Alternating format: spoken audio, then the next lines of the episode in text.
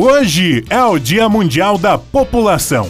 O santo do dia é São Bento. A lua é nova e o signo é Câncer. Estamos no centésimo nonagésimo segundo dia de 2021. Faltam 173 dias para acabar o ano. O 11 de julho na história. Em 1899, Giovanni Agnelli funda a Fiat. Em 1952, 900 aviões norte-americanos bombardeiam ferrovias e fábricas da Coreia do Norte. Em 1962, acontece a primeira transmissão de televisão via satélite. Em 1973, a aterrissagem forçada de um avião Boeing 707 perto de Paris deixa 124 pessoas mortas. Em 1975, arqueólogos descobrem um conjunto de cerca de 7 mil guerreiros em tamanho natural, esculpidos em terracota, na China.